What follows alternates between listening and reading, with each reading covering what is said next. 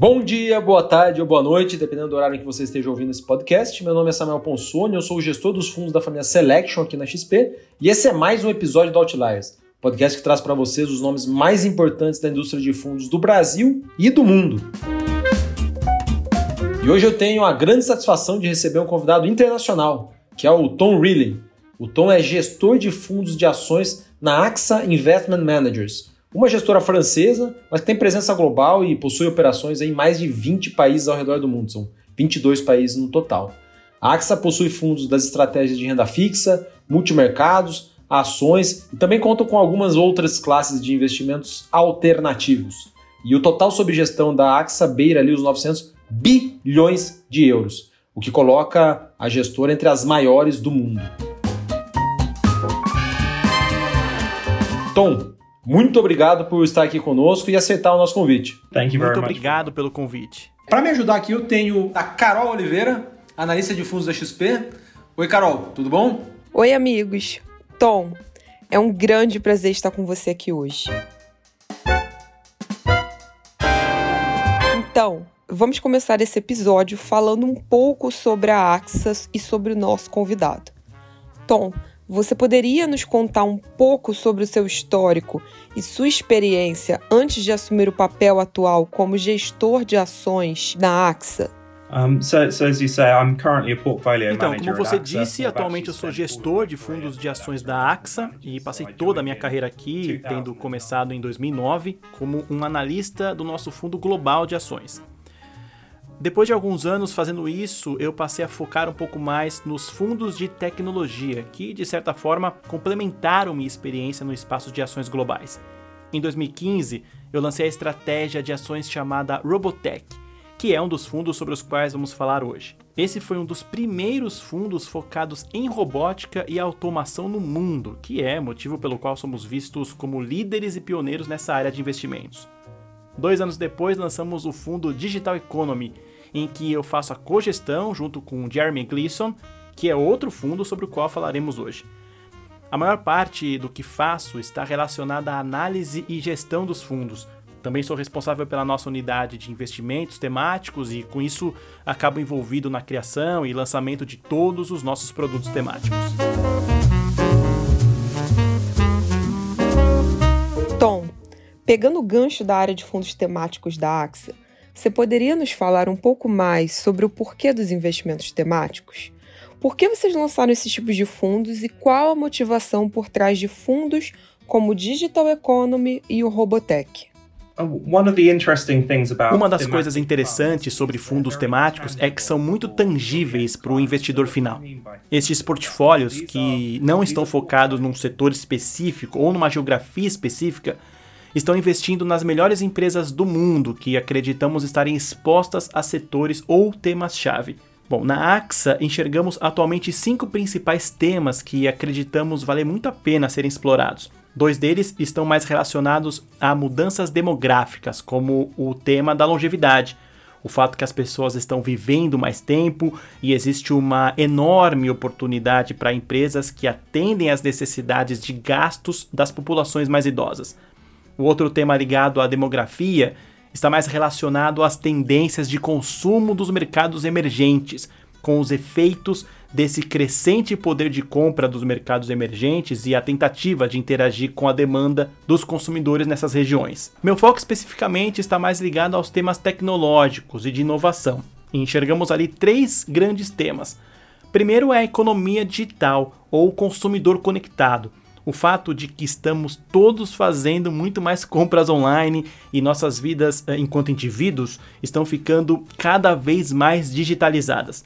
Meu outro ponto principal envolve a robótica e a automação é a tecnologia que penetra cada vez mais na indústria e começa a tornar as coisas mais automatizadas. E finalmente, olho muito tecnologias limpas, quer dizer, a economia limpa, essa mudança em termos de produção e consumo de energia. Acho que o que é interessante sobre tendências e investimentos temáticos é que eles têm uma natureza de longo prazo. Todos esses temas tendem a durar pelo menos uma década ou mais e também são extremamente tangíveis para os indivíduos. Isso se torna muito atraente tanto para o pequeno investidor quanto para aqueles mais sofisticados, de grande escala, como os fundos de pensão que estão investindo ou alocando capital para longo prazo. E acho que para as pessoas em geral, quando vêm as mudanças que acontecem ao seu redor, veem seus próprios comportamentos mudando, como estão fazendo as coisas diferente do que vinham fazendo do passado, ter a possibilidade de investir com base nessas mudanças e nestes temas pode ser muito atraente. Tom, vamos falar um pouquinho mais sobre a AXA. Quanto vocês têm sob gestão nos fundos de ações atualmente? E desse total, quanto que é gerido por você e pelo Jeremy dentro dos fundos temáticos aí da casa? A AXA é uma das maiores gestoras do mundo e dentro dos fundos de ações nós temos cerca de 50 bilhões de dólares sob gestão, tudo isso concentrado em fundos de gestão ativa. O Jeremy e eu focamos nos setores mais ligados à tecnologia e gerimos cerca de 8 bilhões de dólares, o que nos coloca como uma das maiores e mais consolidadas casas investindo em tecnologia baseados na Europa. Se vocês estivessem no Brasil, seriam a maior gestora de ações do país, com um patrimônio aí em torno de 40 bilhões de reais, mais ou menos, o que é um valor bastante alto para os nossos padrões. É, quantas pessoas vocês têm dedicadas às estratégias que você e o Jeremy fazem gestão na divisão aí de fundos temáticos? So within the equity business Bom, dentro da área de renda variável como um todo, nós temos cerca de 50 gestores. Na divisão de tecnologia, nós temos três gestores totalmente dedicados. Mas o que fazemos é alavancar muito da nossa expertise junto com outras áreas da empresa. Nós temos uma equipe muito forte focada em Estados Unidos, uma equipe forte focada em Japão, temos um time forte em mercados emergentes e para nós enquanto investidores em tecnologia, ter a capacidade de aproveitar essa expertise, que também está dentro da divisão de ações, é muito importante, pois enriquece nosso conhecimento sobre tudo o que está acontecendo com as empresas e em outros lugares do mundo também. Se você contar todos os analistas de ações espalhados pelo mundo, são quantas pessoas no total que vocês conseguem usar? A gente tem uma configuração levemente diferente de outras assets, em que nossos gestores e analistas meio que executam o mesmo papel. Costumamos nos referir a todos como gestores analistas. Nós não temos times de analistas júniores fazendo modelagens de empresas específicas, por exemplo. O que nós preferimos é ter gestores experientes que conheçam os seus setores de cabo a rabo, que conheçam no detalhe as empresas que acompanham, mas que também tenham uma cabeça colaborativa, que realmente gostem de conversar com outros membros do time de ações para compartilhar ideias. Então, nesta configuração, temos cerca de 50 gestores que gastam um bom tempo debatendo suas ideias uns com os outros. Empresas como Goldman Sachs, Google ou até mesmo a Bridgewater, por exemplo, possuem uma cultura peculiar se você pudesse listar os principais pilares da cultura da AXA, quais seriam eles? Quais são os pontos fortes da empresa? Eu acabei falando um pouco disso na minha resposta anterior, que é a nossa colaboração. Nós temos times e gestores que realmente gostam de trabalhar em conjunto. Vemos um grande compartilhamento de suas ideias, gestores desafiando as ideias um dos outros, e essa é a parte importante de seus papéis. Mas é uma atmosfera de bastante coleguismo, é comum encontrar gestores discutindo ações e setores específicos, seja em reuniões formais, nas quais reunimos duas vezes por semana todas as equipes de gestores, discutindo atualizações das empresas, viagens de visita às empresas ou notícias em geral, seja numa simples conversa na mesa do colega ou enquanto pega um café. Acho que é esse fluxo de informação que conseguimos fazer fluir muito bem e é uma das nossas grandes marcas. Conseguimos fazer com que esses gestores especialistas em suas áreas conversem uns com os outros, compartilhem ideias e tragam as melhores ideias do mundo todo. O mundo é um lugar muito grande e é um lugar grande demais para que eu ou uma equipe pequena consigamos cobrir efetivamente todas as áreas que possam ser interessantes para a estratégia do fundo Robotech ou para a estratégia do Digital Economy. Ser capaz de alavancar meus colegas que estão olhando setores similares para gerir suas próprias estratégias é uma maneira muito valiosa de nos ajudar a discutir e esperamos conseguir gerar algo a partir dessa troca de ideias.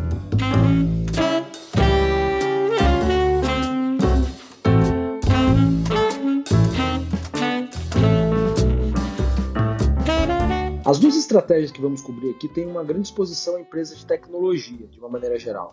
Uma pergunta que sempre surge quando se investe em empresas de tecnologia é o valuation, é o preço, dado que essas empresas geralmente negociam múltiplos que são muito mais elevados que os de empresas de ramos mais tradicionais da economia.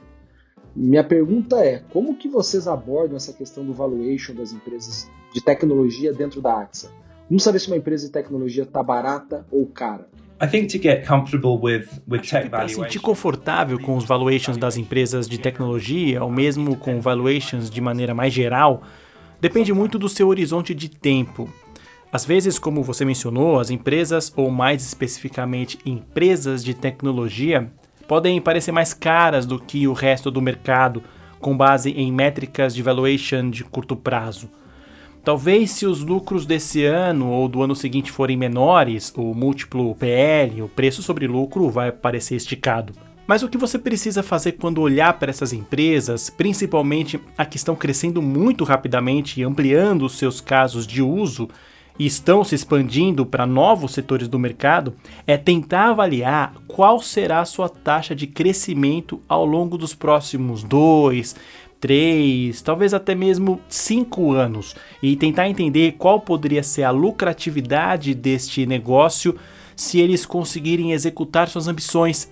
E isso é muito importante. Acho que uma das coisas cruciais no investimento em empresas de tech é o fato de que novas tecnologias às vezes demoram um pouco mais de tempo do que as pessoas imaginam para ganhar uma ampla aceitação mas quando elas conseguem, né, os casos é, de uso dessas tecnologias se tornam muito maiores do que qualquer um de nós jamais imaginou quando forem criados. Se você pensar em algo como o iPhone, quando ele foi lançado, você provavelmente nunca imaginou tudo que poderia ser feito atualmente com ele, ou mesmo depois de alguns anos de ele ter sido lançado, há cerca de 10 anos. Essa capacidade das empresas de tecnologia de continuar a construir ecossistemas, criar novas fontes de receita, se você conseguir entender isso e se você souber identificar as empresas que são capazes de fazer isso, você vai conseguir extrair retornos muito bons. Por outro lado, é preciso ter muito cuidado, pois para cada empresa bem-sucedida, existem sempre empresas menos bem-sucedidas. E quando as empresas estão operando no mercado a preços muito altos, você precisa ter realmente muita confiança nelas. Dito isso, nós, assim como todo mundo, não escapamos de cometer alguns erros né, em nossa relação de ações. É por isso que ter experiência para saber calibrar bem o tamanho de nossas posições é muito importante. Você não quer uma carteira muito concentrada em empresas que ainda não são lucrativas, porque se elas tiverem uma má execução, as quedas podem ser bem significativas. Falando de uma maneira geral, no fundo em que eu fico mais focado, a estratégia Robotech, mais de 90% das empresas investidas são lucrativas e os números são praticamente os mesmos do fundo Digital Economy. A gente foca em empresas ou que já são lucrativas ou que tenham uma boa visibilidade de se tornarem lucrativas, e isso é muito importante para nós. Nós não somos gestores de venture capital, não estamos investindo em empresas que sejam promessas e que talvez tenham uma excelente ideia de produto no laboratório, mas ainda não colocaram esse produto no mercado. Essa não é a nossa especialidade e não é o que fazemos em nossos fundos. Tentamos investir em empresas que, em alguns casos, ainda estão naqueles estágios iniciais de crescimento, mas também investimos em algumas das maiores empresas do mundo. Tom, nós temos na plataforma da XP dois fundos de ações da AXA disponíveis atualmente. O primeiro é o AXA Digital Economy e o segundo é o AXA Robotech. Os nomes dos fundos podem nos levar a pensar que as empresas das carteiras desses fundos são meio parecidas entre si, mas na realidade não são. Como você definiria a estratégia do Digital Economy? Que tipos de ações podem entrar na carteira dele? E gostaria que você explicasse também a estratégia do Robotech, por favor. Bom, deixa eu começar pelas semelhanças entre os dois fundos. As duas estratégias investem essencialmente em empresas que sejam centradas em inovação e em crescimento tecnológico. Fora isso, ambos os fundos são geridos pela mesma equipe e contam com um processo de investimentos muito parecido. A diferença entre eles é que possuem como alvo setores diferentes da economia. Eu vou entrar em mais detalhes sobre cada um dos fundos, mas se você pensar a respeito do Digital Economy, ele se refere à digitalização do consumidor. Já o Robotech aborda a digitalização da economia industrial. Então, os fundos miram em dois setores muito distintos da economia em geral, duas partes enormes que estão abraçando a digitalização num ritmo muito rápido. Entrando no escopo de atuação do Digital Economy de uma maneira um pouco mais detalhada, o que fazemos com esse fundo é tentar capturar toda a cadeia econômica de transações digitais ou serviços digitais. Se eu fosse esmiuçar um pouco a carteira, nós primeiro pensaríamos na fase da descoberta de um produto, quando você está fazendo compras online. Seu ponto de partida é fazer uma pesquisa a respeito deste produto. É aí que entram as empresas de publicidade, as empresas de marketing, de tecnologia, os motores de busca, as mídias sociais, esse é o começo da sua jornada. Depois vem a parte das decisões tomadas nessa jornada, que envolve as plataformas de e-commerce, os portais, os apps, podem estar relacionados a mídias ou ao entretenimento, podem ser as empresas de games, podem ser as empresas de aplicativos de relacionamento, e são estes os especialistas neste campo, já que você está online. Posteriormente vem a parte da entrega. Digamos que você comprou um produto físico, vai entrar aí o setor de logística, que vai dar todo o suporte para a mercadoria chegar até você tem a parte dos pagamentos, as fintechs que vão garantir que sua transação online seja segura, tem a cibersegurança que está por trás de toda a sua segurança na rede. Então temos essas três partes: descoberta, decisão e entrega. A parte seguinte é onde encontramos as empresas de dados, facilitadores, aquele tipo de tecnologia que está de fato por trás de toda a internet do mundo digital, sem os quais a internet não funcionaria do jeito que conhecemos. Por trás dessa etapa, quase sempre estão empresas menores que ainda não foram descobertas pelos investidores ou que muitas vezes eles nem sequer ouviram falar. Podem ser empresas que têm como alvo Big Data e a análise de dados, podem ser empresas que estão criando produtos para dar suporte a outras empresas em suas transformações digitais, enfim. Acho que o que é importante reconhecer é que quando se pensa nas empresas de tecnologia gigantes como as Amazons, as Microsofts, os Googles da vida, elas têm um diferencial competitivo muito grande, conseguem desenvolver muitas tecnologias internamente. Existem, no entanto, inúmeras empresas que não têm essa expertise e é aí que elas precisam recorrer àqueles fornecedores menores de tecnologia para ajudá-los na transformação digital.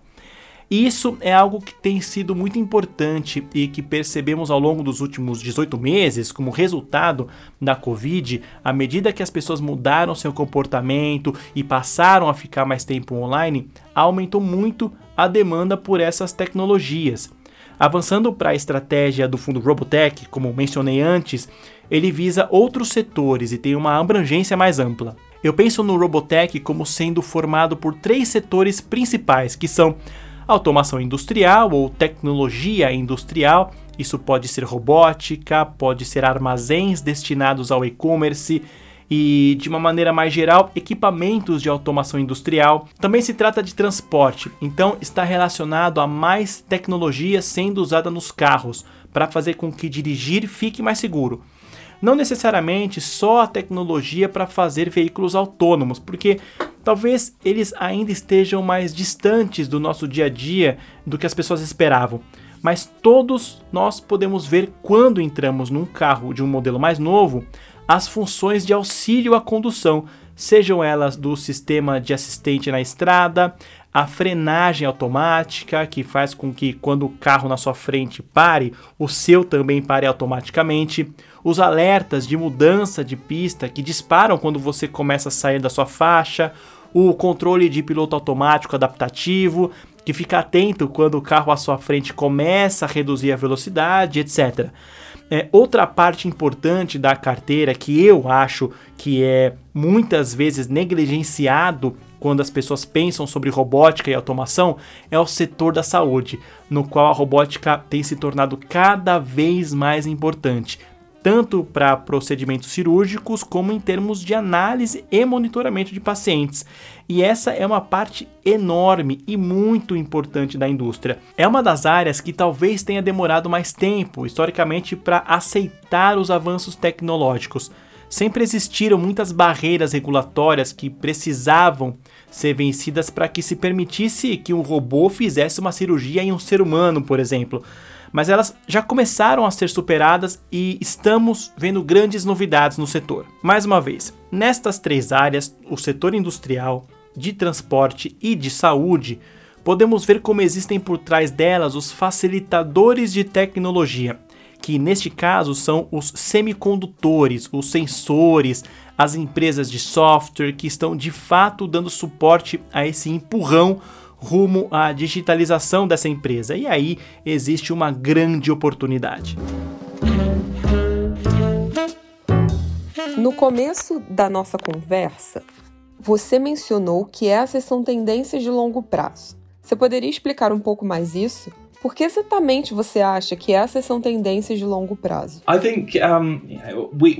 Acho que precisamos nos fixar naquilo que é investível.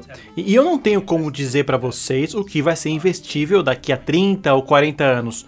Ou melhor, eu até poderia, mas correndo um grande risco de estar errado. Mas as coisas mudam e acho que temos uma melhor visibilidade a respeito do que vai mudar ao longo dos próximos 5 anos ou um pouco mais que isso e podemos ver que algumas dessas mudanças são de natureza estrutural. Como mencionei antes, coisas como a cirurgia auxiliada por robôs podem parecer um pouco futurísticas, mas a principal empresa neste campo, uma empresa chamada Intuitive Surgical, fez 1 milhão e 300 mil procedimentos cirúrgicos no ano passado, o que é bastante relevante. Eles começaram a fazer isso cerca de 20 anos atrás, o mercado tem atualmente uma penetração de 2%, então 2% das cirurgias feitas ao redor do mundo são realizadas hoje com auxílio de robôs. Isso indica que se levamos 20 anos para sair de 0 para 2%, existe um grande caminho a ser percorrido ao longo dos próximos anos.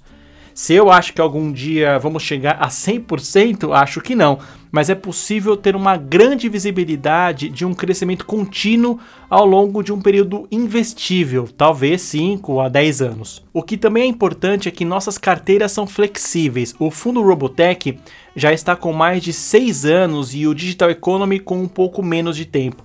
É, mas essas duas carteiras vão continuar a se adaptar ao mundo que nos cerca e continuaremos a investir em empresas à medida que elas empurrarem adiante os limites da robótica e da automação e se expandirem para novos setores da economia. Acho que isso é especialmente interessante. Se eu estivesse falando com vocês sobre a estratégia do fundo Robotech 15 ou 20 anos atrás, nós falaríamos somente sobre empresas industriais. Esse era o único setor da economia que era de fato automatizado. A taxa de crescimento da indústria estava por volta de 5 ou 6% ao ano. O que aconteceu nos últimos anos, no entanto, foi que a automação se expandiu para novas indústrias. Então, os robôs se tornaram mais capazes, mais flexíveis, mais fáceis de serem programados, o que significa que a gama de tarefas que podem ser automatizadas também se expandiu. Por isso, usemos muito mais nos transportes, por exemplo, como mencionei a respeito dos veículos mais tecnológicos anteriormente.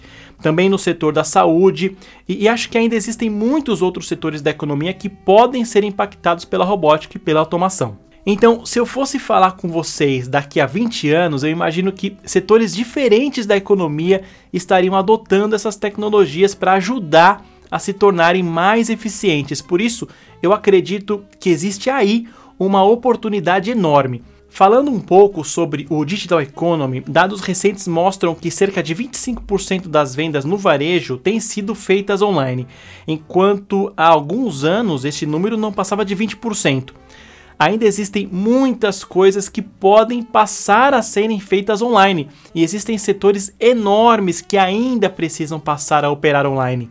Então, por exemplo, se você pensar no setor dos supermercados, que é no que a maior parte das pessoas gasta a maior parte do seu rendimento mensal, a imensa maioria das compras ainda é feita pessoalmente, quer dizer, o indivíduo gastando horas andando num supermercado ou outro estabelecimento similar. À medida que o setor for se tornando online, existirá ali uma grande oportunidade. Acho que cada vez mais setores se tornarão online, o que pode gerar um impulso nessa taxa de crescimento. Como funciona o processo de investimentos para ambos os fundos, o Robotech e o Digital Economy? Como que as ideias de investimento são criadas e como que elas evoluem até virarem posições de fato nos fundos? Passamos um bom tempo nos reunindo com empresas, então faço centenas de reuniões com empresas por ano seja me reunindo com o CEO dessas empresas, o CFO, um líder de negócios ou qualquer um que seja especializado em interagir com investidores. E quando converso com essas empresas, passamos um bom tempo perguntando sobre os competidores e outras companhias do seu ecossistema. Isso começa a gerar uma espécie de lista de observação de centenas de empresas e temas que passamos então a monitorar. O que fazemos a partir daí é, é, analisar essas empresas a fundo e tentamos investir em companhias que primordialmente tenham alta qualidade e que estejam expostas a esses temas que identificamos anteriormente. O principal que fazemos é identificar as empresas nas quais queremos investir, então só investir quando o nível de preços nos apresentar alguma oportunidade. Quanto à discussão anterior sobre valuation, Existem períodos em que as empresas de tecnologia podem parecer mais caras. O que é muito importante para nós, em nosso processo, é primeiro separar essas empresas em termos de qualidade, depois investir nelas quando surgir uma oportunidade de preços atrativos. Acho que provavelmente em todo tipo de investimento, mas especificamente nos investimentos em empresas de tecnologia, se você filtrar para achar apenas ações baratas, vai perceber que elas tendem a ser baratas por algum motivo. Talvez porque estão crescendo muito pouco, ou porque existem pontos de interrogação pairando sobre seus produtos ou sobre a sua tecnologia. Então gastamos bastante tempo estudando tudo isso. Quanto a mim, dentro do fundo Robotech, também passou muito tempo em feiras de negócio e eu as frequento da mesma maneira que os executivos desses setores específicos participam. E isso é muito interessante porque muitas vezes você descobre novas tecnologias que estão sendo mostradas ali pela primeira vez. Um dos meus comentários anteriores foi que não somos investidores de venture capital e nem gostamos de investir em promessas. Não quero investir numa empresa que não tem um produto ou que talvez lance um produto daqui a cinco anos somente. Até lá, pode ser tarde demais. É, eles podem ter problemas com esse produto, pode desapontar o mercado. O que fazemos é investir em tecnologias assim que elas se tornam viáveis comercialmente. E as feiras de negócios são uma excelente oportunidade de se entender isso. É lá que muitas novas tecnologias e novos produtos são mostrados pela primeira vez para o mundo. Eles acabaram de sair do laboratório de pesquisa, é, estão prontos para serem mostrados para os consumidores, e isso muitas vezes pode ser um catalisador interessante para investir um pouco mais em determinado setor ou tecnologia, onde sentimos que existe uma grande mudança prestes a chegar. Tom, você nos disse anteriormente que contam com um número grande de gestores e analistas dedicados aos diversos fundos de ações da AXA, contribuindo para alavancar a qualidade das análises em geral. Como vocês fazem para organizar essa grande equipe? Como é a decisão sobre uma ação, se ela deve ser comprada ou vendida dentro dos fundos? Como é esse processo especificamente nos fundos Robotech e Digital Economy? Bom, com cerca de 50 pessoas 100% dedicadas ao time de renda variável da AXA, temos algo entre 15 e 20 estratégias diferentes, nas quais sempre temos duas ou três pessoas focadas em fundos específicos. São essas equipes de gestores que ficam responsáveis por todas as ações que entram ou não nos mandatos que eles supervisionam e fazem gestão. E para cada mandato, sempre temos um gestor específico que é responsável pela palavra final sobre a carteira. Boa parte das ações elegíveis para entrar nos fundos surgem a partir daquele nosso processo rigoroso de compartilhamento de ideias. Por exemplo, no fundo Robotech, se eu decidir investir numa empresa de software americana nosso fundo dedicado a ações de alto crescimento focado em Estados Unidos pode se interessar em investir nessa empresa também.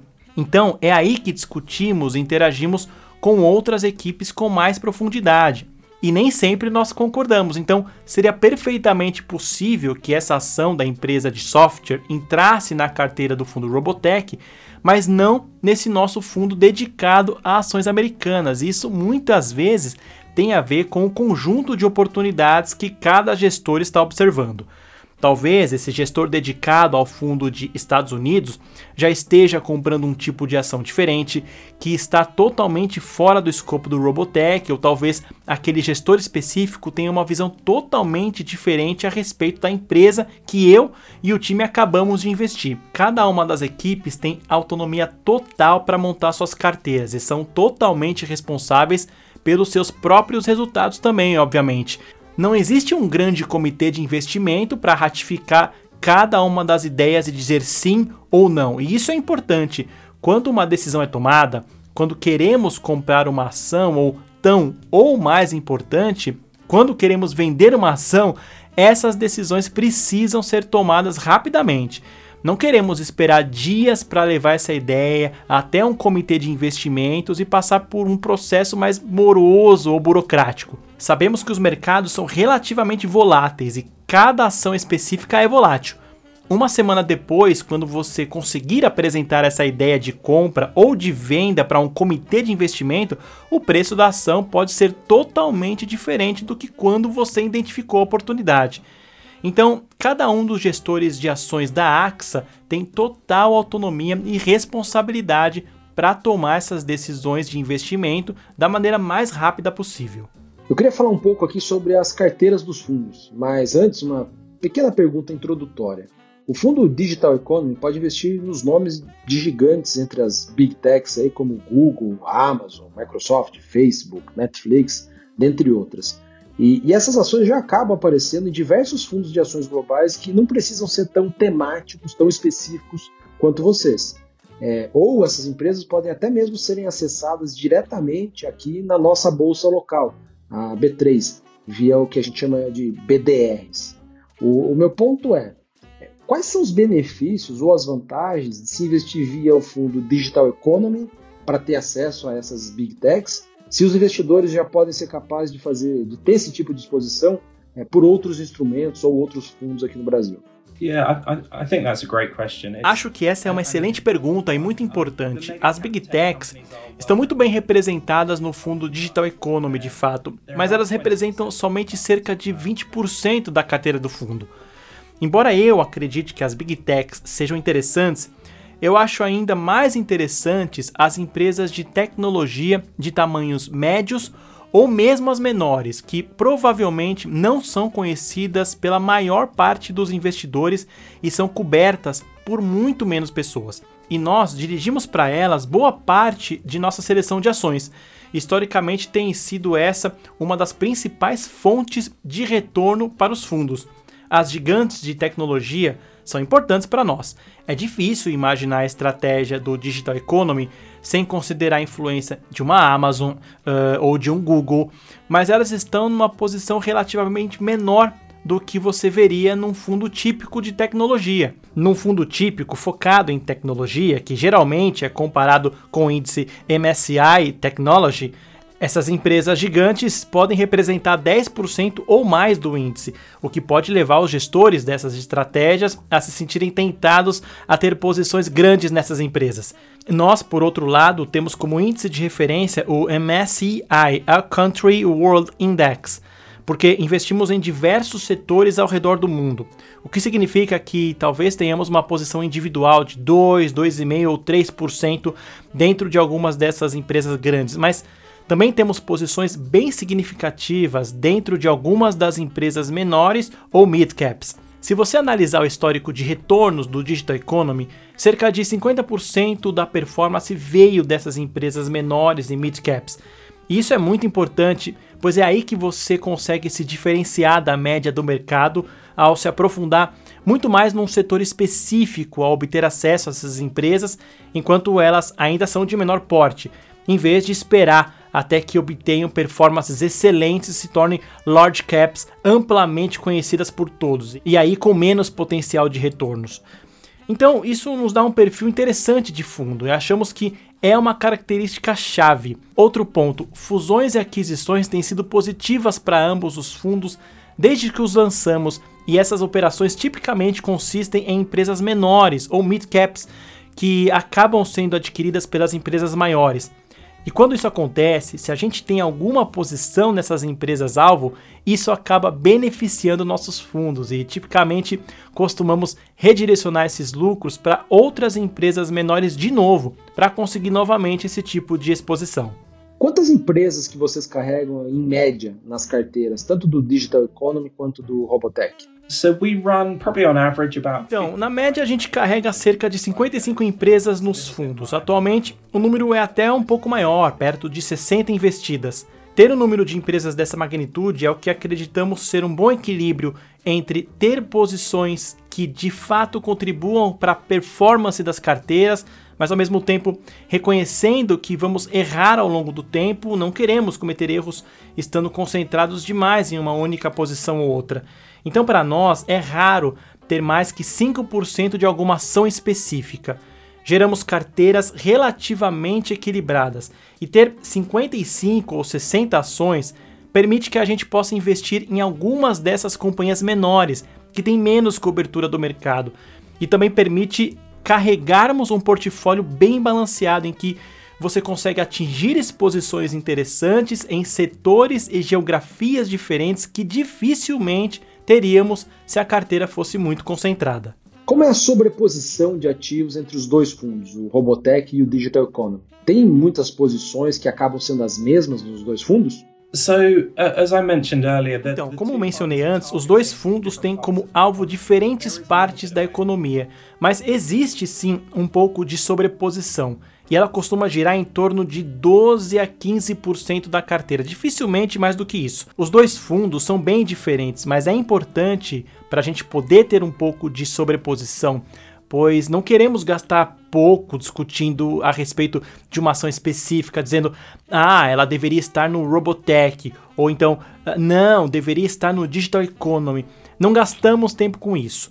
O que queremos fazer é colocar essa ação nas duas carteiras se for apropriado para os fundos, obedecendo à proposta de cada um.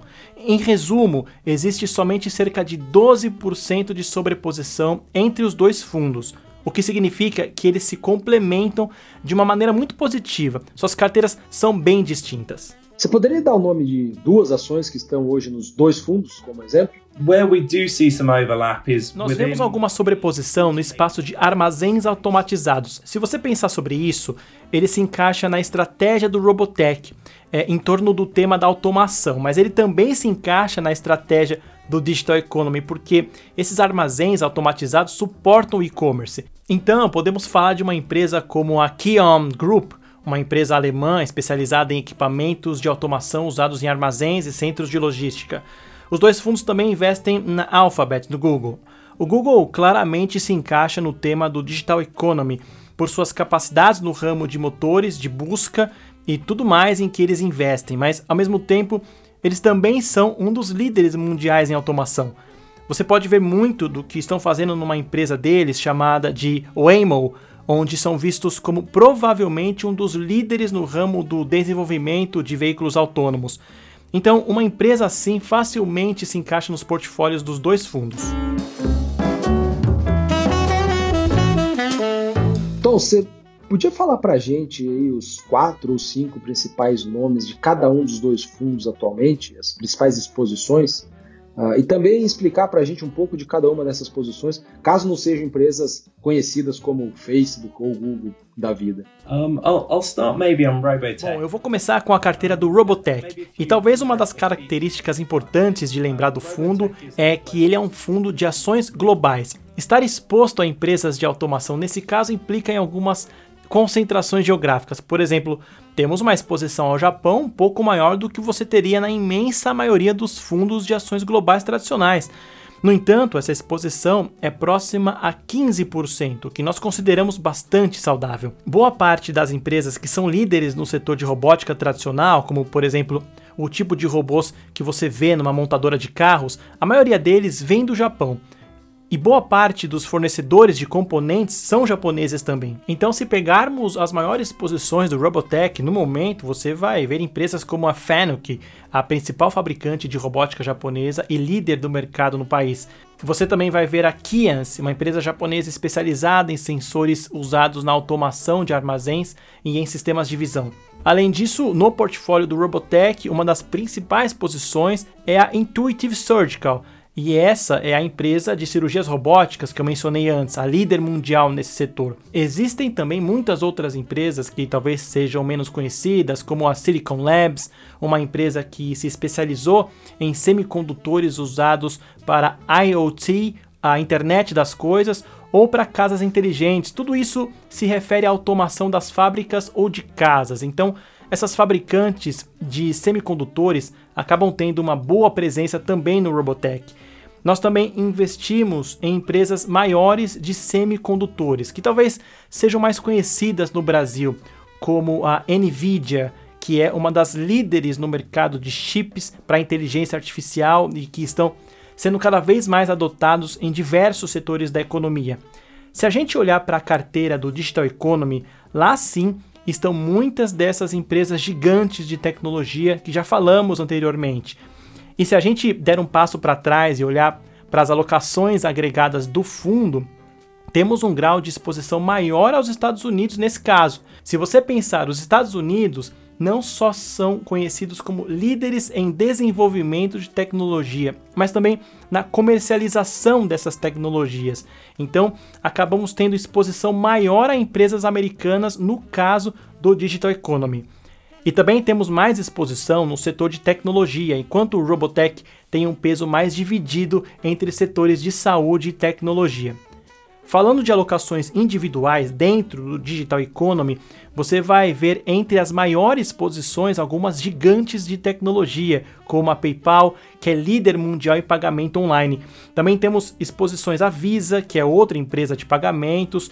Temos posição de algumas empresas interessantes do setor imobiliário. E aí você vai coçar a cabeça e perguntar: por que um fundo focado em economia digital investiria em empresas do setor imobiliário? Nesse caso, são fundos imobiliários focados em logística de empresas, como a Prologis e a Goodman, que estão entre as líderes globais no ramo de operação de grandes armazéns. E quando você pensa na demanda que o e-commerce tem pela infraestrutura de armazéns, e eles estão com uma demanda bem forte atualmente, ter esse tipo de investimento se encaixa perfeitamente no mandato do Digital Economy. Então dá para ver que temos posições bem diferentes entre Robotech e o Digital Economy, o que os torna complementares entre si. E quando se trata de exposição geográfica, tem uma tendência nesses mandatos de, de, de ter maior exposição a Estados Unidos ou China, por exemplo?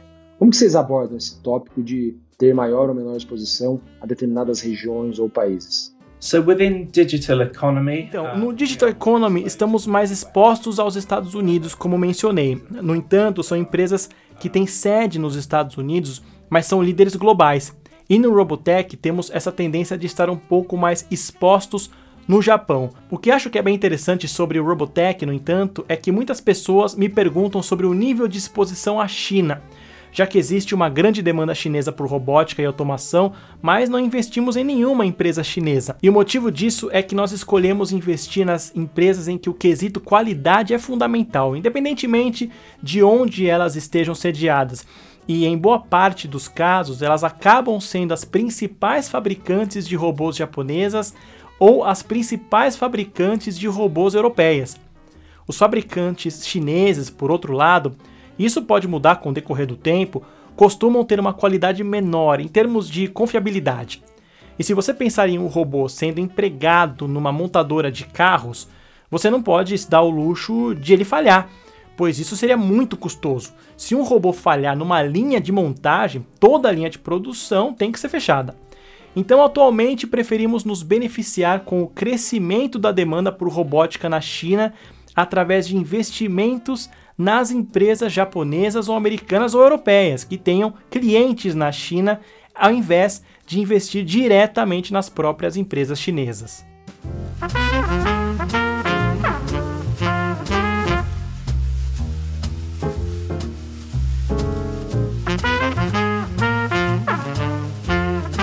Tom, anteriormente você mencionou a automação de procedimentos cirúrgicos. Que tipos de setores ou empresas mais chamaram sua atenção ao longo do tempo, desde que você passou a focar em empresas ligadas ao setor de tecnologia? Um, I think this may sound like a Acho que talvez soe uma resposta estranha, mas boa parte das novas tecnologias às vezes são estranhas mesmo, e é justamente isso que torna o investimento em tecnologia tão difícil. E é por isso que precisamos ser, ou, ou tentar ser, tão cuidadosos ao fazer essa distinção entre o que é de fato tecnologia e o que é moda. Você mencionou a questão do setor cirúrgico automatizado que às vezes pode parecer futurístico demais e faz as pessoas pensarem: me sentiria totalmente incomodado com o robô me operando? Mas quando você faz uma análise mais calma, entende que consegue uma precisão muito maior com as cirurgias robóticas e o tempo de recuperação fica muito menor, dá para entender por que as pessoas estão começando a preferir a cirurgia robótica em vez de utilizar os métodos tradicionais. E eu acho isso muito interessante. Acho que algumas outras tecnologias também são interessantes atualmente, ainda nesse ramo da saúde, como as tecnologias que envolvem o monitoramento dos pacientes. Por exemplo, tem uma empresa em que a gente investe já há um bom tempo chamada Dexcom, que é o principal player de monitoramento de pacientes diabéticos. Para um diabético é muito importante ter o seu nível de glicose monitorado. E normalmente isso é feito através do teste do dedo, uma agulhada no seu dedo, uma ou duas vezes por dia, dá um diagnóstico da sua saúde, o nível de glicose no seu sangue naquele momento específico. O que a Dexcom fez foi desenvolver um sensor do tamanho de uma unha da mão.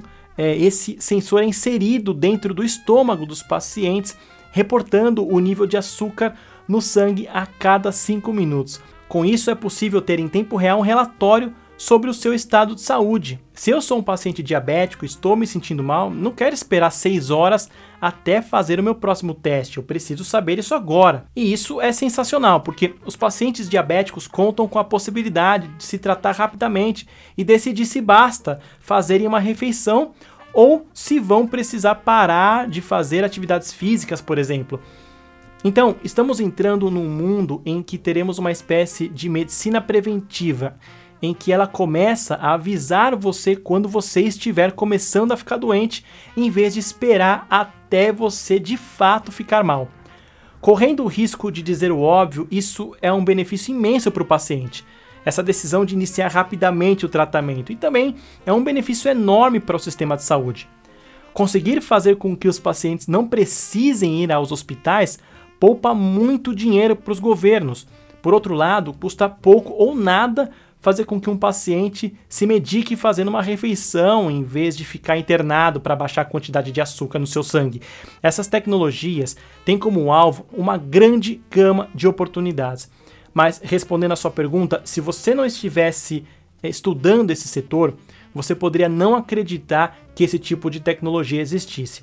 Mas ela está sendo usada agora e existe muita demanda por ela. Infelizmente, à medida que as populações ficam mais ricas, elas costumam viver mais, comem mais coisas não tão saudáveis, ganham mais peso e assim adquirem uma chance maior a se tornarem diabéticas. Então, existe um enorme potencial de crescimento para empresas capazes de administrar melhor a saúde de seus pacientes. Eu tô me sentindo agora num episódio dos Jetsons e não na gravação do Outliers de tão fantástico que é tudo isso. Tom, qual a sua opinião sobre o valuation das empresas de tecnologia no momento? Ainda existem boas oportunidades no mercado ou essas empresas já estão bem precificadas? Um, I, th I think it's an interesting debate. Acho que é um debate interessante dentro do universo de tecnologia. E esse é um assunto que sempre é questionado pelos clientes. Os valuations das empresas de tecnologia são mais elevados do que a média do mercado em geral de fato. E eles merecem mesmo ser. Isso se justifica quando as empresas crescem mais do que a média de outros setores da economia. Seja pelo lado da lucratividade, se você comparar as taxas é, de crescimento de algumas dessas empresas de tecnologia com o mercado em geral, seja pela quantidade enorme de caixa que elas geram, e é algo extremamente significativo. Então, para começar, o setor de tecnologia deveria ser mais caro que o mercado em geral. A questão é, quando que esse caro não é caro demais? Aí é que você tem que começar a ter medo. E essa é uma questão difícil de responder porque ela depende do seu horizonte de investimento. Certamente não está entre minhas habilidades prever se os setores ligados à tecnologia vão subir ou cair nos próximos 3 ou 6 meses. O que nós conseguimos fazer melhor, por outro lado, é identificar empresas que tenham boas perspectivas a médio e longo prazo, investir nelas e ter conforto que o nível de valuation de cada uma delas. E para isso, voltando ao que comentei anteriormente, para se investir com sucesso no setor de tecnologia, é preciso entender como o setor está mudando.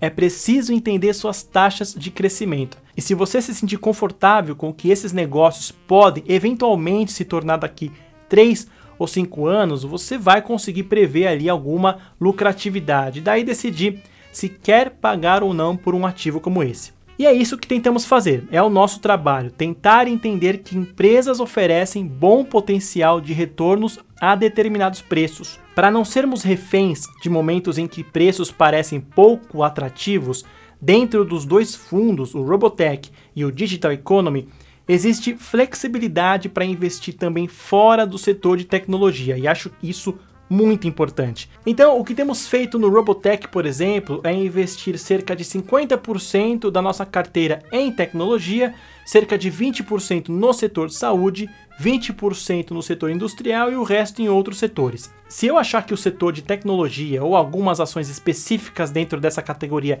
estão se tornando muito caras, então temos a flexibilidade de vender algumas delas e realocar para outros setores que acreditamos ter um potencial maior de retornos. Podemos pegar os lucros obtidos no espaço de tecnologia e usá-los para investir no setor de saúde, se enxergarmos ali alguma oportunidade. Essa flexibilidade em fundos de investimento temáticos é importante muitas vezes não dão atenção suficiente para ela. O fato de podermos ampliar um pouco mais nosso escopo de atuação nos permite tomar melhores decisões de alocação. Para ilustrar isso, no fim de 2017 tínhamos uma exposição alta a empresas de robótica japonesas em nossa carteira e elas ficaram realmente muito caras durante aquele período. 2007 foi logo depois da vitória do Trump nas eleições. Era um período de crescimento forte nos Estados Unidos. Existia um crescimento sincronizado no mundo todo, quando quase todas as economias do mundo estavam crescendo bastante e o setor de automação vinha mostrando excelentes resultados como decorrência disso. Aí começamos a ver, à medida que entramos em 2018, a materialização da guerra comercial entre China e Estados Unidos. Então aproveitamos essa nossa leitura para reduzir um pouco a parcela mais cíclica da carteira, vender alguns dos nomes do setor de automação e migrar para o setor da saúde, que tinha sido bem menos impactado por essa guerra comercial. E acho que é algo que vale a pena ser salientado. Se determinados setores do mercado estiverem parecendo muito caros, como gestores ativos que somos, vamos sempre procurar migrar nossas posições para partes menos caras da bolsa. Essa é uma parte importante do nosso trabalho, não só identificar empresas específicas, mas montar e gerir uma boa carteira. É a descrição do nosso cargo. Somos gestores de carteiras e, por consequência, temos que tomar esse tipo de decisão em termos de alocação de ativos. Falando um pouco sobre China, é, a China vem se revelando um centro tecnológico importante, com dezenas de empresas exercendo aí um papel é, extremamente relevante no mercado global, como a Tencent, a Alibaba, entre outras grandes marcas. É, qual é a exposição média dos fundos, tanto o Digital Economy quanto o Robotech, a empresas chinesas de maneira geral? É, vocês têm algum tipo de preocupação com essa eventual exposição à China? tendo em vista ali as intervenções recentes do governo é, em setores específicos, como de educação, por exemplo, e empresas de games, é, como que vocês encaram essa questão nos debates internos da AXA? So we have relatively little exposure. Bom, temos uma exposição relativamente pequena à China em nossas carteiras. No fundo, o Robotech é zero e no Digital Economy está em torno de 5%. Investimos de fato em algumas dessas empresas que você mencionou, Alibaba e Tencent, e continuamos a monitorar os acontecimentos na China, mas não é uma parte grande do nosso portfólio. O que é importante quando se fala em investimentos na China é entender as oportunidades, mas também mensurar bem os riscos. O mercado costuma pular de um lado para o outro. Às vezes estamos empolgados ou o mercado está empolgado com o aumento no número de oportunidades na China, a população gigantesca, a riqueza cada vez maior e a demanda pelos produtos e serviços fornecidos por empresas como Alibaba, Tencent e tantas outras. No entanto, como gestores globais, nós sempre precisamos dar um passo para trás e avaliar os riscos, da mesma maneira que fazemos com todas as outras partes de nosso portfólio. E na China existe um risco político mais alto do que em outras partes do mundo, e vimos isso recentemente com algumas dessas medidas regulatórias e muito do que tem acontecido lá. Então, voltamos ao que falei anteriormente sobre ter certeza de que seu grau de exposição está correto e ter certeza de que você não investiu demais numa empresa específica ou em qualquer setor específico. Então, procuramos manter alguma exposição à China, porque existe ali uma imensa oportunidade de crescimento, e essas duas empresas que citei são altamente rentáveis e seus valuations caíram bastante nos últimos meses, mas precisamos estar conscientes de que há mais risco aqui do que em outras partes da nossa carteira, então precisamos agir de maneira apropriada. No Robotech, como eu mencionei, costumamos evitar qualquer exposição à China ou me afastar desse crescimento chinês e, em vez disso, investir em empresas japonesas, europeias ou americanas que estejam vendendo seus produtos para a China, onde existe menos risco político envolvido. Esse tipo de abordagem acaba escapando das preocupações regulatórias que temos visto ultimamente por lá.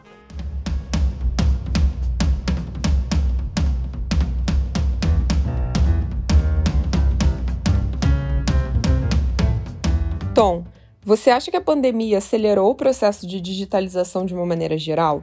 Porque a gente está no Brasil e eu tenho a impressão de que, embora a pandemia ainda tenha sido terrível, ela fez com que a gente avançasse uns cinco anos e acho que foi uma das das poucas coisas positivas durante esses últimos anos terríveis. Acho que você tem total razão nesse ponto. Se olharmos ao nosso redor e enxergarmos como os comportamentos mudaram, podemos ver que estamos fazendo as coisas de uma maneira muito diferente do que fazíamos há dois anos.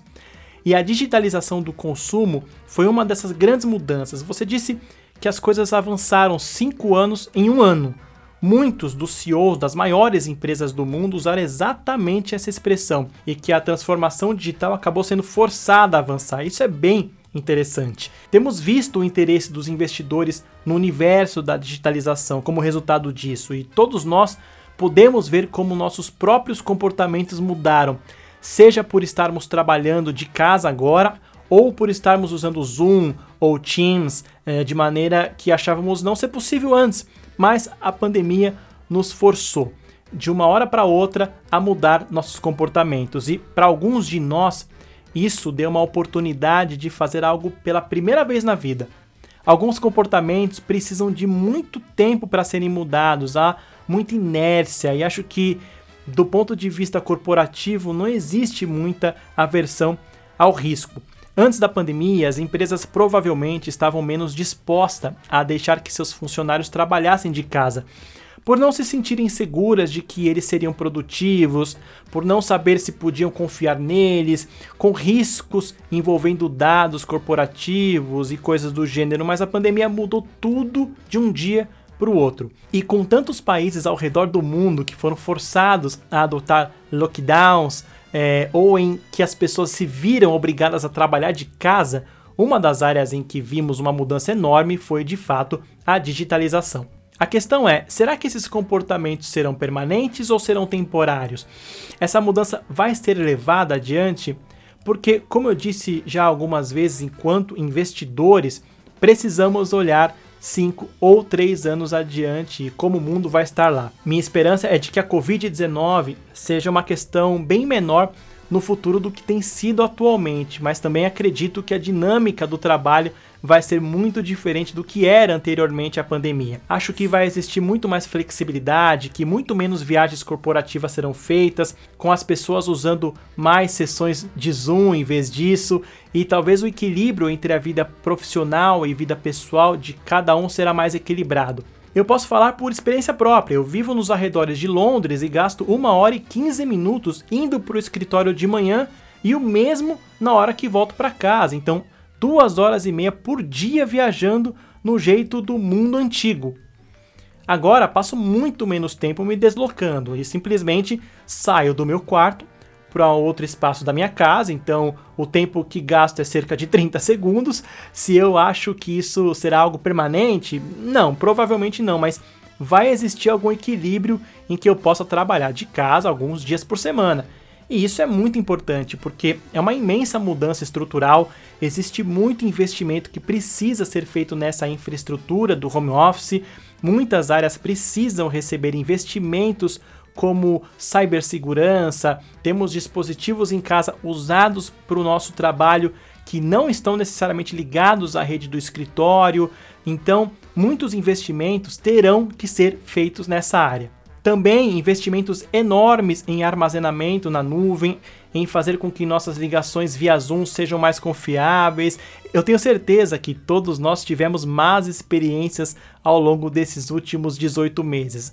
Mas falando de uma maneira mais geral, acho difícil que essa tendência rumo à digitalização perca força. Podemos ver a partir dos nossos próprios comportamentos na economia digital.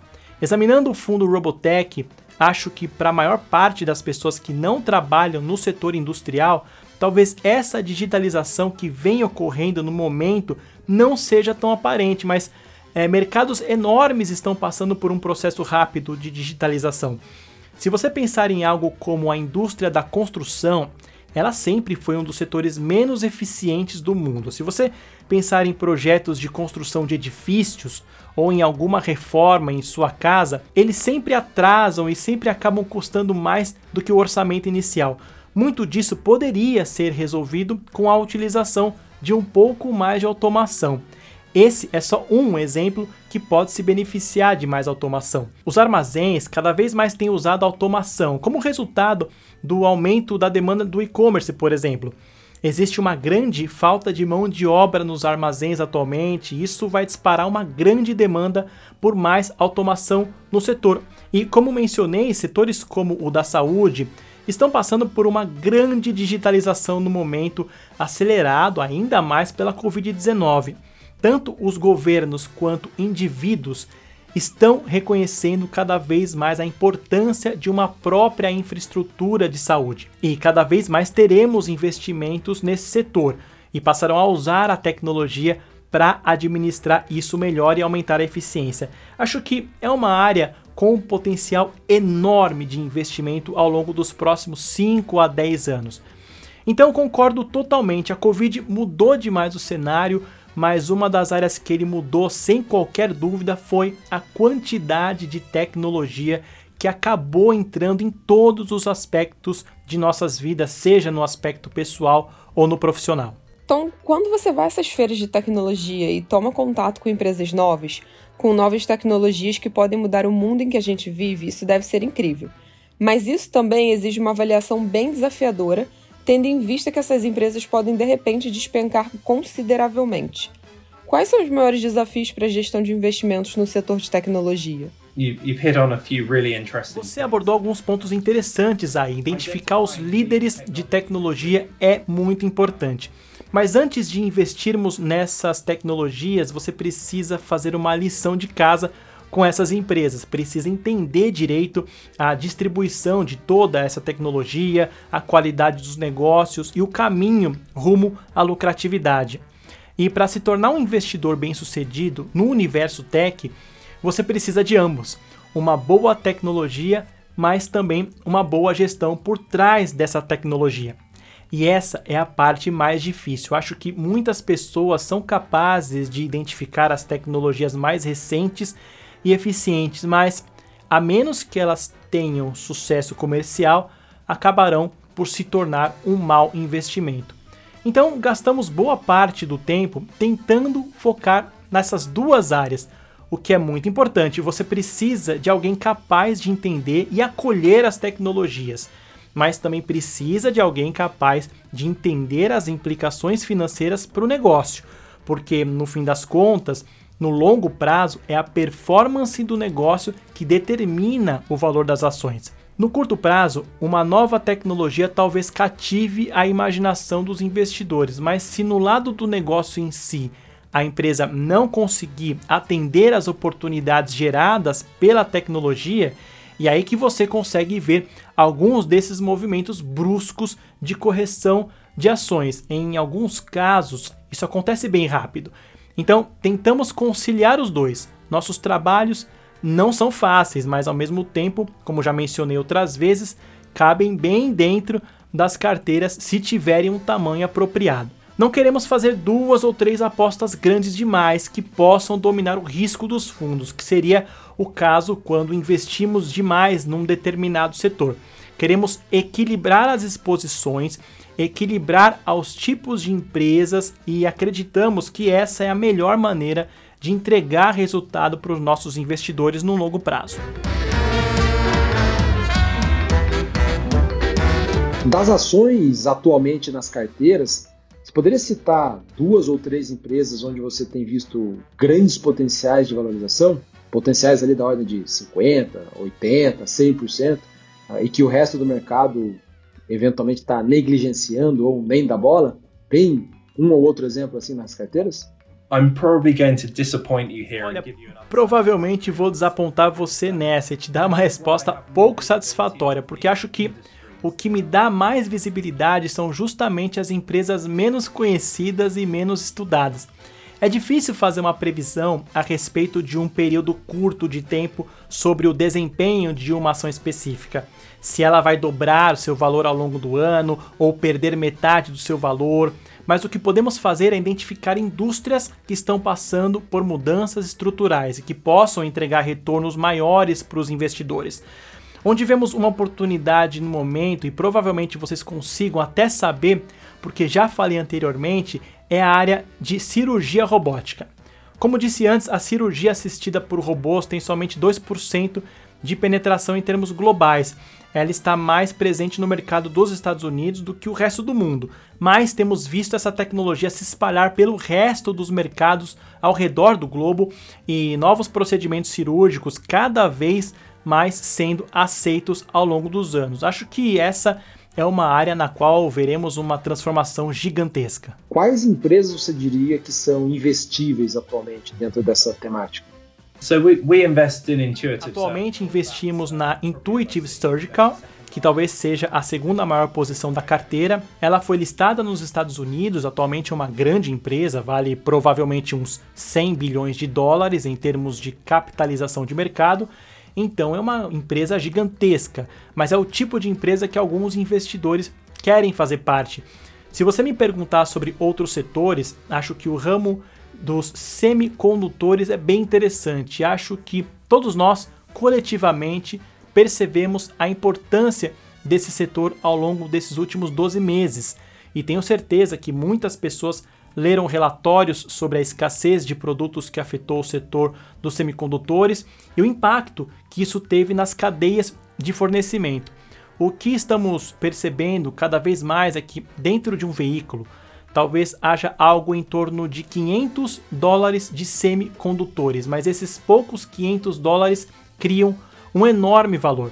E à medida que os semicondutores vão sendo integrados cada vez mais em diferentes partes da economia, seja nos veículos ou nas fábricas, seja nos data centers, dando apoio às pessoas que trabalham em suas casas e armazenam seus dados na nuvem, vejo que existe uma enorme demanda que deve perdurar por um tempo. E num ambiente de déficit de produtos, as empresas conseguem ter mais força nas negociações, Obviamente que não podem abusar da sua posição mais privilegiada no momento para não deixarem seus consumidores irritados. Usando um exemplo que talvez seja meio bobo, é, se uma escassez de um semicondutor que custa um dólar fizer com que um carro de 30 mil dólares deixe de ser vendido, essa empresa automotiva pagará sem hesitar mais do que um dólar para conseguir a mercadoria. Isso mostra a importância que a indústria dos semicondutores tem em tantos setores do mercado. O último setor que eu vou citar é o da cibersegurança. É, parece que todo ano, à medida que o mundo fica mais digital, a quantidade de hackers aumenta, assim como a importância de se ficar atento ao tema da cibersegurança. Acho que uma das áreas que foi muito afetada depois da Covid, como mencionei anteriormente, é que muitas pessoas estão trabalhando em situações diferentes do que faziam dois anos atrás, e isso se coloca como um grande risco tanto para o indivíduo quanto para as empresas. Então, acredito que vamos ver muitos investimentos na indústria da cibersegurança nos próximos anos, e isso deve se revelar em grande estímulo. As empresas que trabalham com cibersegurança estão todas bem representadas dentro do nosso fundo Digital Economy, junto com nossas exposições aos enablers, aos galpões logísticos, quer dizer, os facilitadores, para que a gente consiga se sentir confortável fazendo transações online. Se não nos sentíssemos confortáveis ou seguros fazendo transações online, o setor do e-commerce não existiria. Então, essas empresas têm uma importância crucial.